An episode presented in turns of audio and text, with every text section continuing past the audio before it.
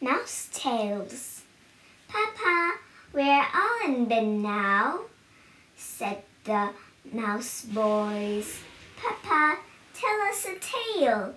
I will do better than that, said Papa. I will tell you seven tales, one for each of you, if you promise to go right to sleep when I am done.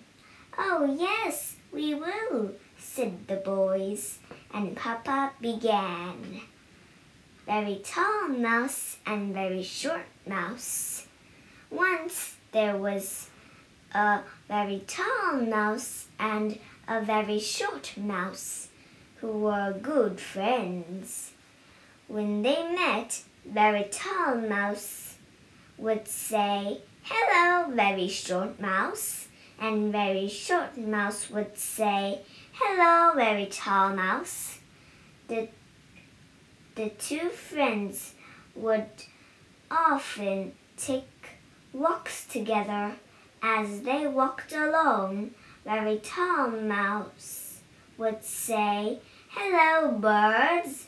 And very short mouse would say, Hello, bugs. When they passed by a garden, very tall mouse would say, Hello, flowers. And very short mouse would say, Hello, roots. When they passed by a house, very tall mouse would say, Hello, Ruth. And very short mouse would say, Hello, Sealer, Cellar. One day, the two mice were caught in a storm. Very tall mouse said, Hello, raindrops. And very short mouse said, Hello, puddles. They, they ran indoors to get dry. Hello, ceiling, said very tall mouse. Hello, roof, said very short mouse.